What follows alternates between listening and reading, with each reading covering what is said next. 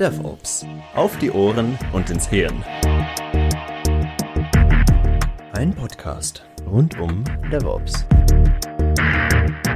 Von Luca Ingianni und Dirk Söllner. Hallo und herzlich willkommen zu einer neuen Folge des Podcasts DevOps auf die Ohren und ins Hirn. Gestaltet und produziert von Luca Ingianni und Dirk Söllner. Wir sind DevOps-Trainer und Coaches mit langjähriger Erfahrung. DevOps umfasst für uns beide kulturelle, organisatorische und technische Aspekte. Diese diskutieren wir mit Experten aus der Praxis oder in einer gemeinsamen Folge. Und wir hatten ja in der letzten Folge, der berühmten Jubiläumsfolge 50, schon einen Special Guest, nämlich Falco Werner. Und den haben wir auch dieses Mal, einfach weil das Thema, das wir uns vorgenommen haben, so umfangreich war, dass wir gesagt haben, wir teilen das direkt in zwei. Hier ist also der zweite Teil, die zweite Folge über das Thema Skalierung von DevOps. Hallo Dirk, hallo Falco. Hallo und der Tusch gleich wieder, weil die 51. Folge oder wie? ja, Tusche kann man nie genug haben und äh, Champagner auch nicht. Na dann Prost. Okay. Ansonsten hallo Dirk, hallo Luca. Schön wieder mit euch zusammen zu sein. Ja, dann lass uns aber erst nochmal äh, die Folge aufnehmen, bevor wir gleich anfangen, hier Shampoos zu köpfen und äh, wirres Zeug zu reden. Das kann ich auch ohne Shampoos ganz ausgezeichnet. Da, da sage ich jetzt nichts zu. Danke. Gut, ähm, jetzt haben wir uns ja in der letzten Folge mal beschäftigt mit so dem Wieso und Weshalb von Skalierung, mit verschiedenen Eigenschaften, mit einer langen Liste von, von Frameworks, die wir, ähm, die wir uns mal näher angeschaut haben im, im Rahmen unserer, ich sag mal, Forschung, Recherche, Produktentwicklung und so weiter. Aber jetzt möchte ich mal so ein bisschen, bisschen mal ins Eingemachte gehen mit euch. Ich würde ganz gerne mal wissen, wie sehen eigentlich die praktischen Aspekte von so einer Skalierung aus? Weil das, das klingt ja immer so alles ganz locker flockig. Ne? Da haben wir mal eben so ein, so ein Safe-Framework und das, das kleistern wir mal kurz über unsere Organisation drüber. Und schon ist alles besser.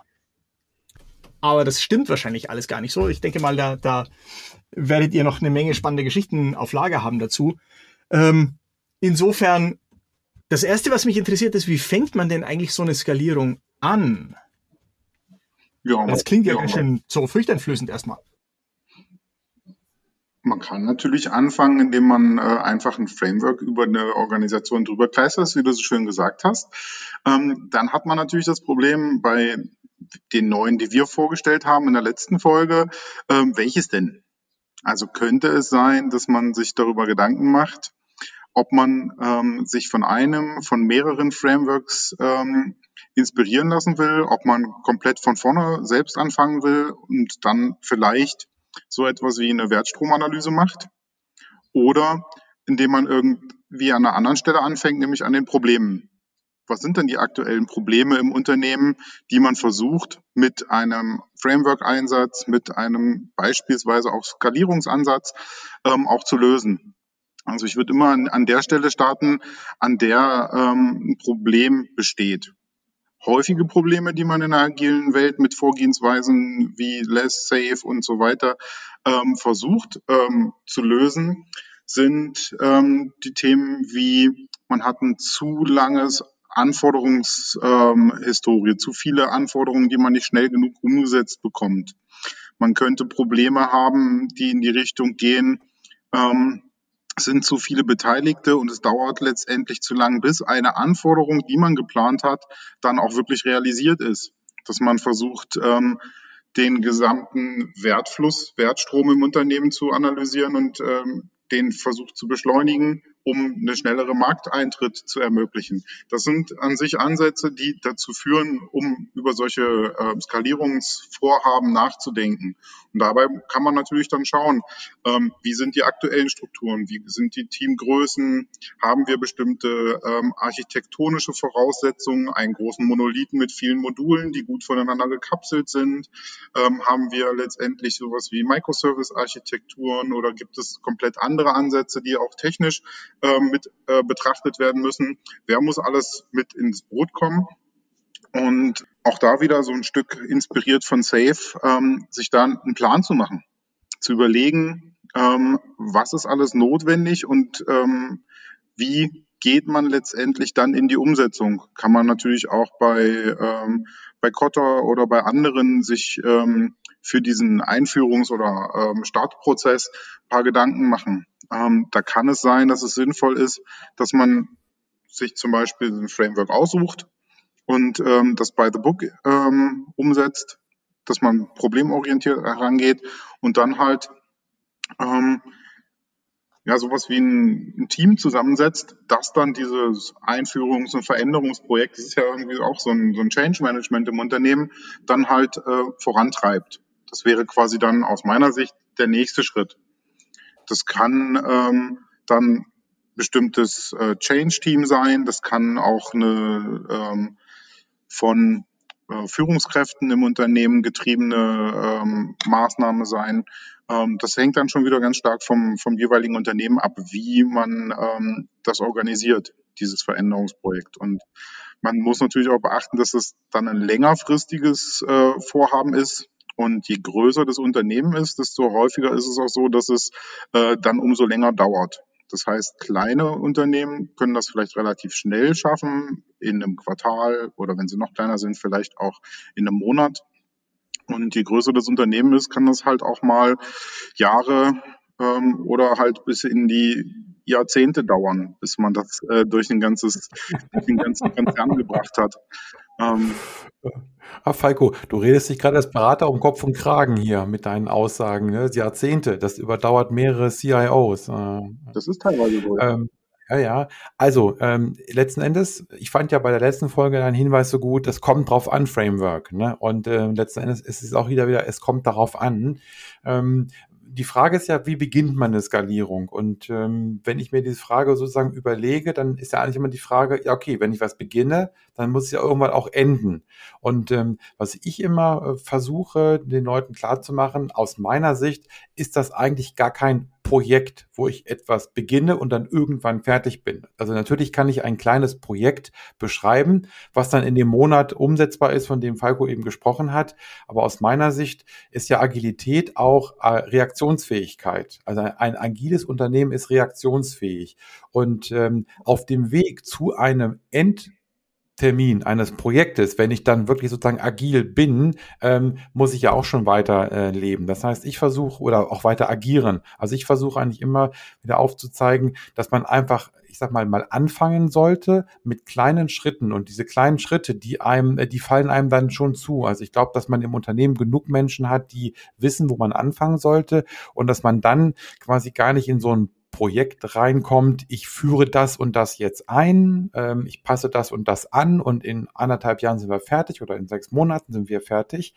Das baut wieder so einen so so einen Druck auf, das baut wieder so eine, so eine Mauer auf. Jetzt kommt das nächste Framework, die nächste Sau wird durchs Dorf, Dorf getrieben. Also ich versuche immer darauf hinzuwirken, dass die Unternehmen in eine kontinuierliche Verbesserung kommen. Das ja heißt, dass sie mit kleinen Schritten anfangen, äh, egal woraus sie sich dort bedienen, bei den Frameworks oder aus anderen Dingen, dass sie mit kleinen Schritten anfangen, nach und nach Dinge zu verändern, Dinge auszuprobieren ähm, und das aber in kleinen Schritten, also iterativ, inkrementell vorwärts gehen und das Ganze nicht als ein Projekt sehen, was irgendwann end, beendet ist, sondern als eine kontinuierliche Verbesserung, als einen kontinuierlichen Prozess, das Unternehmen quasi agil zu gestalten, reaktionsfähig zu gestalten.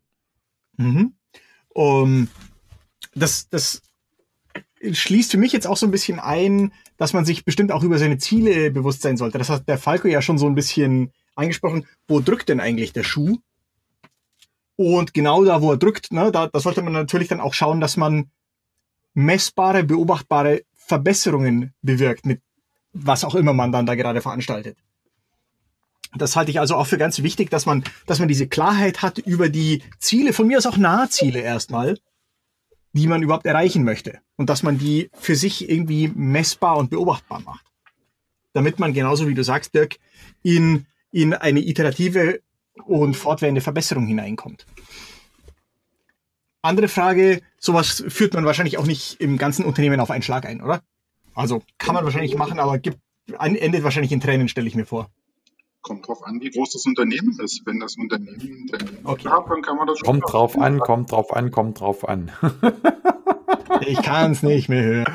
Ja, aber äh, sorry, Falco, äh, ich sage das ja auch immer. Ne? Äh, Gerade in Schulungen kommt dann die Frage, wie macht man das und das? Ich sage, ja, es kommt die Beraterantwort, kommt drauf an. Aber sorry, ich habe dich unterbrochen. Gut, inhaltlich ging es darauf hinaus, je größer das Unternehmen ist, desto länger dauert das, was ich ja vorhin schon gesagt habe. Ähm, bei kleinen Unternehmen kann man das natürlich über das ganze Unternehmen in einem Schwung machen. Ähm, auch da wieder so ein Blick in Richtung Safe, ähm, sagen einen Release-Train nach dem anderen. Also sowas wie 50 bis 100 Mitarbeiter in einem ähm, skalierten Team und das dann halt stückchenweise. Deswegen dauert es natürlich bei Unternehmen mit mehreren tausend, zehntausend ähm, oder hunderttausend Mitarbeitern ähm, halt auch entsprechend lange. Und ich nehme mal an, wenn man dann ein bisschen Erfahrung gesammelt hat, dann macht man nicht mehr eins nach dem anderen, sondern traut man sich vielleicht auch ein paar mehr auf einmal bei einem größeren Unternehmen oder Großkonzern oder so. Ja, okay, gut. Ja, okay, gut. Man kann das in bestimmten Bereichen dann natürlich parallelisieren. Ähm, ganz klar. Okay. Na gut, ich, ich habe mir aufgeschrieben, als ich habe mir aufgeschrieben, welche Erfolge kann man erwarten. Ich glaube, das liegt dann auf der Hand, wenn man es wenn man's klug angeht, so wie der Falco das beschrieben hat, dann wird man genau bei den Schwierigkeiten, die man im Augenblick verspürt, ansetzen und dann kann man natürlich erwarten, dass die, dass die sich, äh, sagen wir mal, etwas, etwas abmildern. Aber gibt's dann auch irgendwie so ein Tal der Tränen, durch das man erstmal durch muss oder, oder ist gleich alles eitel Sonnenschein? Wie ist da so die Praxiserfahrung? Immer alles eitel Sonnenschein. Sofort, nachdem man ähm, gesagt hat, wir starten jetzt, ähm, hat man die ersten Ergebnisse, alle sind glücklich und man kann das äh, Veränderungsprojekt wieder stoppen. Natürlich nicht. Ach Mann, ich habe schon Champagner getrunken, oder? ja, ich, trinke, ich, trinke, wenn dann lieber ein Whisky, aber ähm, anderes Thema. Alkohol. Hat die gleiche Wirkung, wie man gerade merkt. ja, aktuell bin ich noch auf Kombucha. Okay, sowas Gesundes. Ja, selbst, selbst fermentiert. Nichtsdestotrotz. Cool. Okay. Ach ja, wir haben noch einen Moderator dabei, der will uns auf das Thema zurückbringen. Nichtsdestotrotz. Ähm, also, die Antwort liegt natürlich auch so ein bisschen schon in dem, was der Falco so ein bisschen sarkastisch gesagt hat. Am Anfang läuft bestimmt alles so ein bisschen unrund und uns fühlt sich vielleicht erstmal ungewohnt an, fühlt sich vielleicht ein bisschen blöd an. Äh, womöglich muss man auch mal mit, mit gewissen vorübergehenden Produktivitätseinbußen rechnen. Ich glaube, das Falco nickt. Ähm, ich glaube, da, da, da kommen wir nicht dran vorbei. Aber was ich mich so gefragt habe, ist, gibt es so gewisse, wie soll ich sagen, so, so gewisse gute Schmerzen, die man dabei verspüren kann? So wie, weißt du, wenn ich jetzt anfange mit irgendwie Krafttraining oder sowas, dann kriege ich bestimmt Muskelkater. Und na klar, Muskelkater ist nicht angenehm, aber er zeigt mir, ich bin auf dem richtigen Weg. Gibt es auch Beispiele für sowas ähm, in Bezug auf Einführungen von Skalierungsframeworks? ja, dass die Probleme, die man hat, Stück für Stück ähm, beseitigt werden durch die ähm, Scrum Master, Release Trained Engineers, durch diejenigen, die die Beseitigung der Hürden ähm, während der Abarbeitung der eigentlichen Inhalte dann halt auch forcieren. Ähm, das mag sein, dass man ähm, zum Beispiel in Richtung Automatisierung ein paar Prozesse vereinfacht, verschlankt und dadurch schneller ähm, in, die, in der Umsetzung ist, dass man vielleicht Tests automatisiert oder ähm, Deployment-Prozesse und so dann ähm, schnellere Ergebnisse für die jeweils eigen kleine Anforderungen, die man entsprechend ähm, einer nach der anderen aus dem Backlog zieht und umsetzt, bekommt, sind sicherlich so die ersten Dinge, die man ähm, in dem Umfeld sieht. Dadurch, dass die Anforderer auch enger im Kontakt mit den Umsetzern sind, Product Owner Teams, ähm, Product Management und ähm, Release Train oder ähnliches. Ähm, vielleicht bis hin zu den Kunden, wenn man das schafft, ähm, die Feedback-Schleifen so weit zu ziehen, ähm, dass man dann auch häufig das positive, positive Rückmeldungen bekommt. Ähm, so schnell habe ich noch nie gesehen, dass ähm, ihr schafft, ein, ein Feature umzusetzen. Das sind so dann die, die positiven Dinge, die man halt hat, nachdem man ähm, bestimmte Prozesse vereinfacht, verschlankt hat. Ähm, meist hat es dann mit einer Wertstromorientierung, Value Stream Mapping, Value Stream Management auch zu tun. Ähm, und die Schmerzen, die man dabei hat, sind halt wirklich die Probleme, die es gibt, dann einzeln anzugehen und jedes einzeln dann halt auch ähm, so weit zu treiben, bis es äh, gelöst ist. Mhm. Äh, ich würde jetzt noch ergänzen, es gibt ja dieses schöne Zitat oder diesen schönen Spruch, Scrum löst keine Probleme, Scrum macht die Probleme transparent. Für die Lösung ist man dann selbst verantwortlich. Wenn ich das auf, auf das Thema Skalieren übertrage, das gilt da eigentlich ganz genauso. Das heißt, meine Erfahrungen, die ich habe und ähm, ähnlich wie Falco habe ich ja auch eine Menge, Menge Trainings, das heißt, da kriegt man ja viel Rückmeldungen, auch von großen Unternehmen, ist, dass die, äh, dass viele Leute es erstmal als positiv empfinden, das Thema Zusammenarbeit zu stressen, mehr zu kommunizieren, mehr, mehr wieder die Silo-Grenzen zu überwinden. Das, was wir mit, DevOps, mit DevOps ja auch wollen. Ähm, und das passiert auch bei der Skalierung. Das heißt, ich sage mal, egal welches Framework man nehmen würde, die Leute werden ja animiert, wieder miteinander zu reden, aufeinander zuzugehen, ähm, an den Kunden zu denken, also auch sprich an den internen Kunden. Und ähm, insofern kommt da, wie ich finde, etwas Positives bei rum. Die Leute erzählen, dass es wieder Spaß macht, mit anderen zusammenzuarbeiten. Wie gesagt, egal wie ich es organisiere. Also Punkt eins, Zusammenarbeit macht Spaß, Leute merken das und was ich dann manchmal auch feststelle, wir sind ja in dem DevOps-Podcast und ich habe das Gefühl, dass das ganze Thema Agilität den Bereich Ops so ein bisschen, ich sag mal, an die Wand gedrückt hat. Also die Agilen waren überall vorne dabei und alles ganz toll, wir werden agil und dass die, äh, dass die Infrastruktur, dass der Betrieb da so ein bisschen hinten runtergefallen ist. Also dass sie, dass sie vielleicht ähm, äh, aus der Mode gekommen waren und so weiter. Und durch das Thema Skalieren und DevOps finde ich aber auch, wenn sich der Ops-Bereich rappelt, und sagt, wir haben auch was zu bieten und das eben in den Dev-Bereich mit einbringt. Und das kann man ja auch eben durch Skalierungsansätze verbinden, dass da auch wieder das passiert, was ich eben schon gesagt habe, Kommunikation, Zusammenarbeit und man dann auch vielleicht sogar merkt, Mensch, die Ops-Leute, die haben auch was auf dem Kasten. Das sind nicht nur die, die andauernd irgendwo was blockieren und, und die Spielverderber sind. Ähm, also, kurz gesagt, Kommunikation, Zusammenarbeit ist, glaube ich, auch etwas, was positiv ankommt. Und das ist unabhängig von einem Framework. Das hat etwas mit einer anderen Art des, des Zusammenarbeitens zu tun. Das finde ich spannend. Da habt ihr jetzt so ein paar, paar ich sage jetzt mal, verbreitete Erlebnisse beschrieben, ne, die die Leute haben, wenn es denn daran geht, ähm, so ein Framework tatsächlich mal einzuführen und in der Praxis auszuprobieren. Und das, das spiegelt auch das wieder, was ich oft gehört habe von, von so einer Einführung, dass die Leute insbesondere zum Beispiel gesagt haben, Mensch, auf einmal entsteht so viel mehr Transparenz. Ich verstehe viel besser, was eigentlich meine Nachbarabteilungen so treiben oder was die von mir brauchen oder sowas. Das, das finde ich immer ganz toll und das ist immer so eine Bestätigung für mich dafür, dass diese Frameworks eben auch tatsächlich einen beträchtlichen Wert liefern selbst noch nicht, weißt du, wenn alles rund läuft oder so, sondern selbst ganz am Anfang kommt sehr schnell ein, ein spürbarer positiver Effekt, Effekt dabei raus. Bei aller Verwirrung, die natürlich am Anfang auch herrschen wird. So, wir haben ja gesagt, es gibt einige, ich sag mal, verbreitete positive Erfahrungen. Was sind denn verbreitete negative Erfahrungen, die am Anfang auftreten können oder vielleicht auch irgendwie später im Verlauf? Es gibt natürlich keine Probleme alles ist super. Nein, die Probleme, die man halt hat, ähm, wie Dirk vorhin so schön gesagt hat, werden halt sichtbar.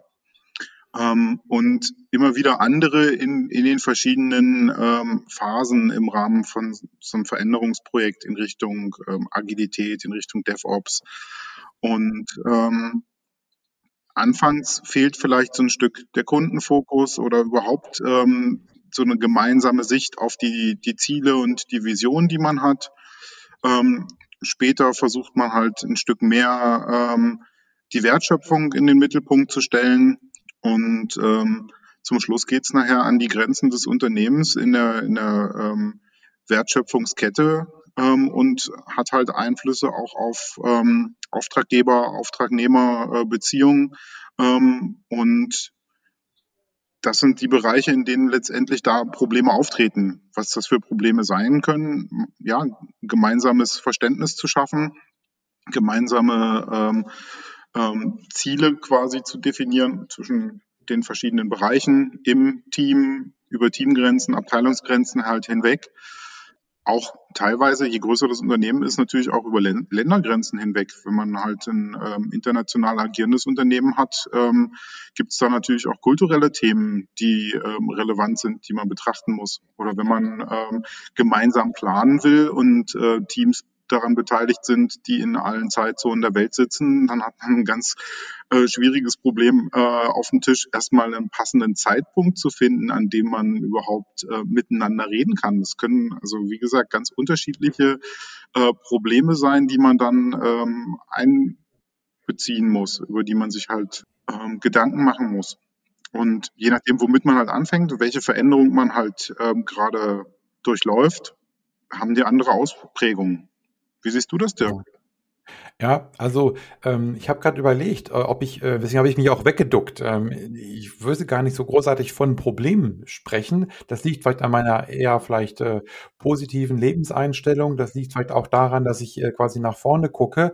Und ich habe gerade überlegt, mir ist ein Zitat aus meiner Coaching-Ausbildung eingefallen. Ein Spruch meiner Ausbilder hieß, Probleme sind Ziele, die auf dem Kopf stehen.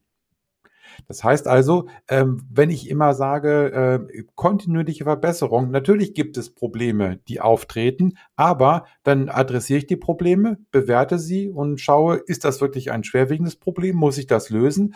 Oder ist es ein Problem, was vielleicht gar nicht so wichtig ist, was, was gar nicht so in, zum, zum Tragen kommt? Dann kann ich es auch vielleicht ein bisschen ignorieren. Also im Prinzip, die Probleme, die auftreten, sind ja allen bekannt. Wir machen ja nicht zum ersten Mal Reorganisation und dann nehme ich sie einfach als Chance, etwas daraus zu formulieren und an diesem neuen Problem zu arbeiten. Und vielleicht nochmal auch eine Ergänzung. Ähm, ich habe ja eben gesagt, so vielleicht eher so ein bisschen positiv eingestimmt, eher ein bisschen optimistischer. Ähm, die Frage ist ja auch, wie gehe ich mit den Problemen um? Wie gehe ich mit Menschen um, die ähm, ja, vielleicht sabotieren, die vielleicht bremsen, also die nicht aktiv hinter dieser Veränderung stehen, finde ich erstmal vollkommen okay. Das ist erstmal für mich legitim, ähm, dass das so ist, dass nicht jeder sich darauf freut. Ähm, aber vielleicht binde ich die dann eben entsprechend mit ein. Und wenn das nicht geht, dann sage ich immer, konzentriert euch auf die, die etwas verändern wollen, also auf die, die positiv gestimmt sind. Man sollte nicht die außer Acht lassen, die, ähm, ich sag mal, Kritik äußern, die etwas dagegen haben. Das sind wichtige Leute, die auch Qualitätssicherung betreiben. Ne, die muss ich ja auch wirklich überzeugen, inhaltlich überzeugen. Aber ich würde mich immer so gefühlt auch vielleicht eher an den orientieren, die das Ganze positiv sehen, die eben die Chancen sehen, die die Möglichkeiten sehen, die sie Perspektiven sehen. Und insofern fällt mir zu Problemen vielleicht gar nicht so viel ein, weil die sind da und die muss ich einfach angehen. Mhm. Gut, jetzt haben wir da über ein paar spannende Sachen geredet, aber wir haben ja nicht nur das Feedback, das wir oder die Beobachtung, die wir vielleicht als Berater gemacht haben, sondern wir haben natürlich auch unseren berühmten DevOps Skalieren Kurs. Und insofern wollte ich auch mal nachfragen, ihr habt den ja jetzt schon ein paar Mal gehalten, welche Beobachtungen, welche Erfahrungen, welche Wahrnehmungen habt ihr denn da entweder selber gemacht oder von den Teilnehmern zugetragen bekommen? Ja, dann würde ich sagen, dann fange ich mal an, weil ich ja den Bereich vertrete, wo ich ähm, offene Trainings gegeben habe. Das heißt, ich hatte ähm, zwei Trainings mit Teilnehmern, die nicht aus einem Unternehmen gekommen sind, ähm, über einen Trainingsprovider. Ähm, das heißt, die Leute haben, das war ganz interessant, ähm, haben unsere, unsere Folien oder die Inhalte, die wir vermittelt haben, die fanden sie einfach sehr, sehr hilfreich. Und wir haben ja für die Teilnehmer mit äh, in, in diesen ähm, Trainingsprovider-Zentren, ähm, also in den ähm, offenen Seminaren, haben wir ja ein paar Beispielunternehmen. Ne? Wir haben die Flora, Flora und Fauna GmbH, wir haben die Sachversicherungs AG, also wir haben ja verschiedene ähm, Szenarien aufgebaut, dass man eben auch anhand von, von verschiedenen Szenarien in Gruppenarbeit erarbeitet, wie könnte denn dieses Framework oder dieser Ansatz für dieses oder jenes Unternehmen gelten. Und bei der, ähm, bei der ersten Schulung war es so, dass ich das freigestellt habe. Also ich habe gesagt, überlegt euch, in welche Firma ihr gehen wollt, welche Firma ihr bearbeiten wollt. Und die sechs Leute haben gesagt, na ja, wir könnten uns aufteilen, aber lass uns doch alle hier das Startup machen. Und ich habe gesagt, okay, können wir machen. Ähm, aber dann habt ihr wenig Vergleich, habt ihr wenig Diskussion. Na gut, sie haben sich darauf geeinigt und am Ende der zwei Tage haben sie äh, festgestellt, dass sie auf den Trainer hätten hören sollen, also dass sie sich hätten aufteilen sollen. Und insofern sage ich jetzt immer, wenn wir äh, offene Trainings haben, also wo verschiedene Teilnehmer dabei sind, ähm, es muss eine gewisse Anzahl sein, also macht man nicht für, für vier Leute, es sollten schon fünf oder sechs sein und die sollten dann aber ähm, sich in diesem Umfeld, in dem Trainingsumfeld auf verschiedene Unternehmen ausrichten. Und die Beispielunternehmen, die wir geschaffen haben, wir haben ja vier Beispielunternehmen, die sind gut angekommen. Also da haben die sich alle soweit dann wiedergefunden. Das heißt, der, der zweite Kurs, da hatte ich dann eben sieben Leute, die haben sich entsprechend aufgeteilt und haben auch es gut gefunden, quasi ihr ihr Learning, also ihr Lernergebnis in der, in der, im, im Training vorzustellen und dann durch die anderen nochmal gespiegelt zu bekommen. Also da war sehr viel Diskussion, sehr viel Austausch da. Das ist ja das, wo ich auch denke, wo unsere Trainings hingehen oder hingehen sollten, wenn sie es nicht jetzt schon tun,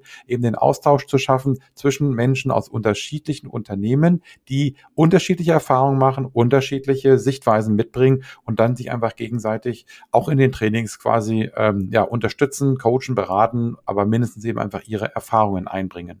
Ja, und das war jetzt äh, das Beispiel aus den offenen Trainings. Falco, du hast es ja eher äh, in-house gemacht. Das heißt, für dich waren ja die, ähm, die ähm, Beispielunternehmen gar nicht wichtig.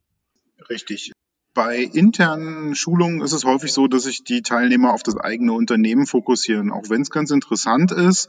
Ähm, dass man halt die Schulung in verschiedenen oder auf verschiedene Unternehmen projizieren kann und da unterschiedlichen Input kommt, ähm, gibt es halt auch eine Anregung, ähm, unterschiedliche Bereiche im Unternehmen ähm, mit unterschiedlichen Brillen ähm, für die verschiedenen Frameworks zu betrachten.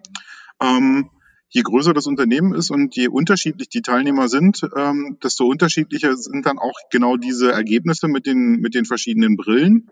Wenn man jetzt aus ähm, einer einzelnen äh, Abteilung Mitarbeiter hat, ähm, dann ist es halt ähm, ähnlich wie mit deinem ersten Beispiel, dass sie dann nicht allzu viele äh, unterschiedliche ähm, Sichten aus der Schulung mitnehmen, ähm, sondern eher gemeinsames, gefestigtes Bild für neue Anreize, die sie dann auch ähm, realisieren können und wollen.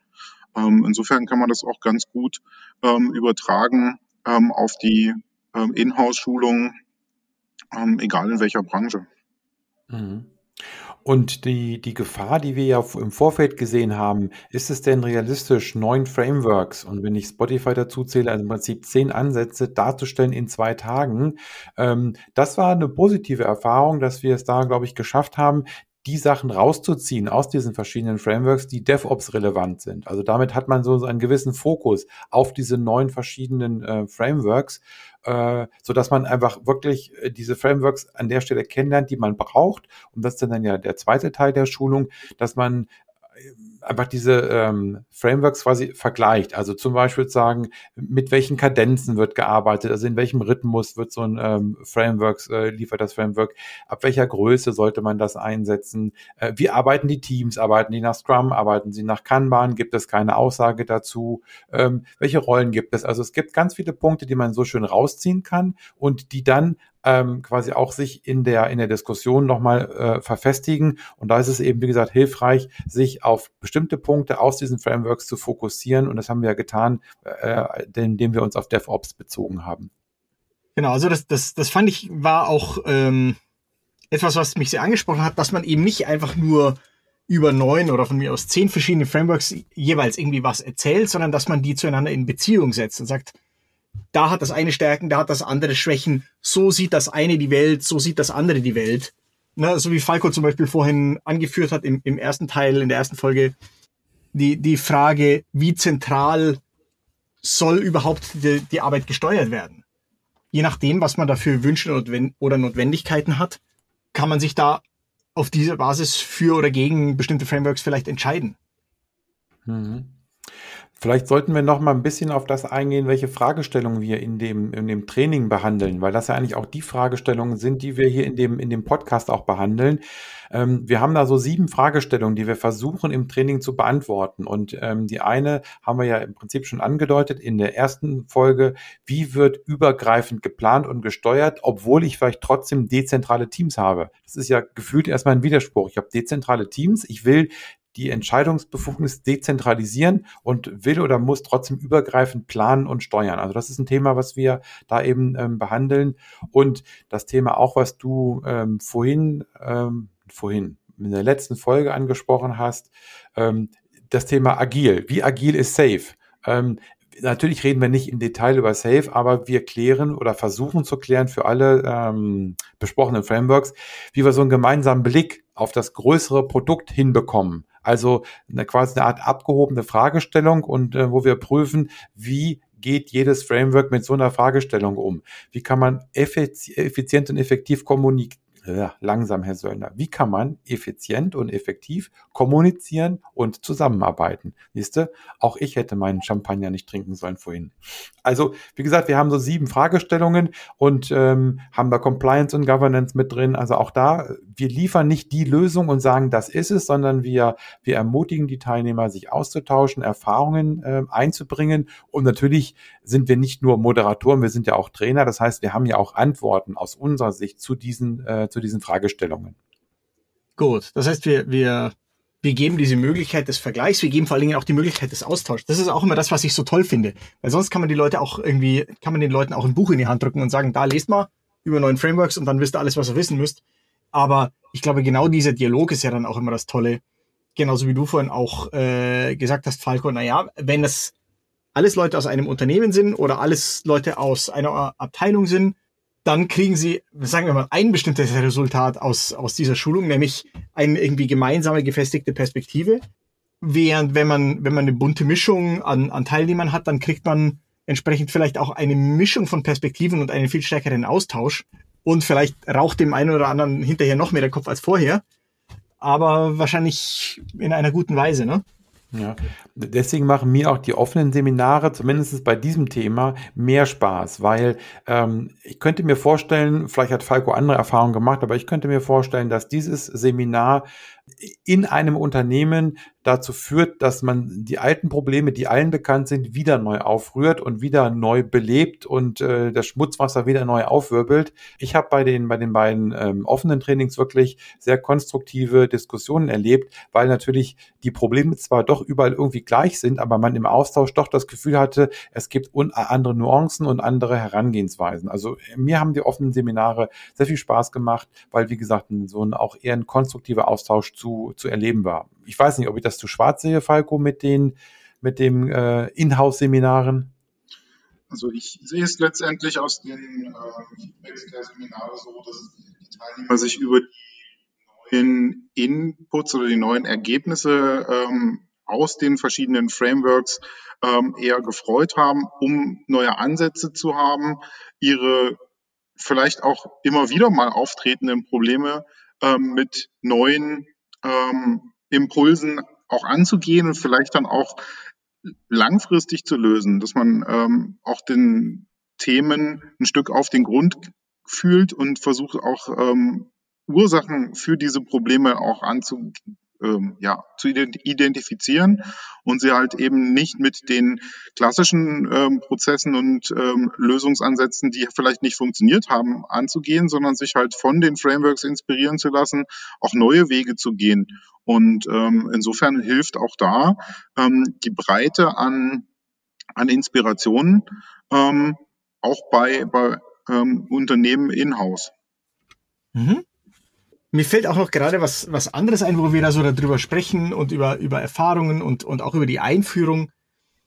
Wir hatten es ja auch schon, wie Dirk zu Recht gesagt hat, mit iterativen Vorgehensweisen. Ich finde, das ist immer so eine angenehme, äh, wie soll ich sagen, so eine Erleichterung irgendwie, weil man muss es ja nicht aufs erste Mal richtig machen. Ich glaube, das ist auch ganz, ganz wichtig bei diesen Trainings, dass man eine breite Perspektive bekommt, verschiedene Möglichkeiten geliefert bekommt, weil natürlich, wenn man so eine zum Beispiel so ein Skalierungsframework, was auch immer es ist, einführt. Auf Anhieb klappt bestimmt nicht alles, aber das ist ja auch okay so. Ne, es, ist, es muss ja gar nicht. Wir wollen uns ja weiterentwickeln. Wir wollen ja auch mal ausprobieren, welcher Weg vielleicht doch nicht so toll ist, wie er sich angehört hat oder sowas. Ja. Ähm, wir hatten ja vorhin auch die Frage beim Thema Skalieren, welche ähm, negativen oder Erfahrungen kann man machen, welche Probleme gibt es? Und wenn ich jetzt mal so zurückblicke, wir haben ja in unserer Schulung ähm, quasi den Anspruch, eine Checkliste, die wir am Ende präsentieren, die aufzeigen soll, dass man eigentlich gar keine Checkliste abhaken kann. Äh, und das war, glaube ich, so ein Erlebnis, dass der ein oder andere ähm, Teilnehmer auch gesagt hat, Mensch, ich hätte mir mehr Checkliste erwartet, eigentlich, also mehr Vorgaben, mehr Hilfsmittel, mehr, mehr Guidance, ähm, aber dann doch irgendwo auch rausgefunden hat, so einfach ist es eben nicht. Und äh, wir wollen ja auch mit dieser Schulung die Erfahrungen austauschen und auch vielleicht die Leute animieren, sich mal andere Frameworks anzugucken. Also zum Beispiel dann zu sagen, okay, jetzt äh, gucke ich mir äh, Flow, Flow Frame, äh, das äh, Flow Framework mal an, ich gucke mir mal Less an, also wie auch immer. Ähm, also dass man im Prinzip daraus lernt, ähm, es gibt eigentlich genug Frameworks, das ist ja auch immer meine Standardaussage. Wir haben genug Wissen, wir haben genug Frameworks, wir müssen sie nur anwenden. Und das ist eben der Punkt, den, der, wo der eine oder andere ein bisschen enttäuscht war in, in, in der, in der Feedback-Runde, hätte sich gern, gern mehr konkrete Tipps gewünscht für, also im Rahmen dieser oder als, als, als Checkliste, aber dann doch wieder gemerkt hat, eigentlich ist es ja okay so, weil diese Checkliste, die kann ich gar nicht erwarten, die muss ich mir selber bauen. Ja, Falcos berühmtes kommt drauf an, Framework, ne? Ja, ja, letztendlich, was soll denn die Checkliste ähm, auch erreichen? Also was will man mit der, mit der Checkliste erreichen, muss man dann natürlich fragen. Soll die eine Vorauswahl oder eine, eine Vorgabe für das Framework, was man verwenden will, ähm, liefern oder soll sie einen Backlog liefern für Verbesserungsmaßnahmen? Äh, das kann man natürlich entwickeln, aber das ist so ähm, unterschiedlich von Unternehmen zu Unternehmen dass es halt nicht in der Schulung ja, übermittelt werden kann. Das ähm, wäre halt dann eben nur für ein Unternehmen relevant. Mhm. Sehr schön. Ähm, mir scheint, jetzt haben wir, haben wir auch diesen, ich sag mal, Praxisteil ziemlich erschöpfend behandelt. Gibt es was, was wir vergessen haben? Gibt es was, was ihr gerne noch loswerden möchtet? Ich sehe Fragezeichen-Gesichter. Insofern. Ja. Ich merke mhm. jetzt gerade, wie, wie anspruchsvoll diese Frage ist. Die stelle ich ja auch immer. Gibt es noch irgendwas, was wir vergessen haben? Und dann denke ich immer, Mensch, der Teilnehmer, der sprudelt sofort raus, jo, das habe ich doch, das habe ich noch. Ähm, ich bin gerade leer, also ich habe nichts zu ergänzen. Ähm, und ich hoffe und ich freue mich auch dann drauf auf die Rückmeldungen, denn das ist das, wenn ich jetzt wieder auf, auf das Thema Podcast komme. Ähm, es ist immer häufiger so, dass ich äh, angesprochen werde auf den Podcast, dass Leute mir erzählen, sie hören diesen Podcast gerne. Ähm, deswegen freut mich das. Ich hatte neulich eine Schulungsteilnehmerin, die hat gesagt, Mensch, Dirk, bei dem Podcast bist du authentischer gewesen als bei der Schulung.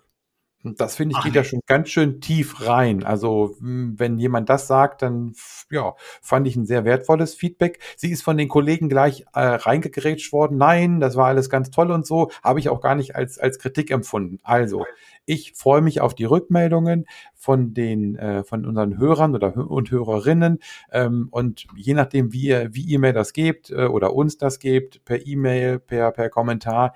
Und ähm, das ist das was ich jetzt noch so ergänzen will. Also nochmal der Aufruf äh, ich freue mich auf Feedback ich freue mich auf Rückmeldung und sei es einfach nur ich höre den Podcast und der gefällt mir. Ich habe ihr Buch gelesen und es hat mir nicht gefallen Kannst es gar nicht schlecht machen. genau. Nee, ähm, ja, also dem kann ich mich nur anschließen. Ähm, Feedback, ähm, Fragen, Kommentare, Mecker, bitte gerne her damit.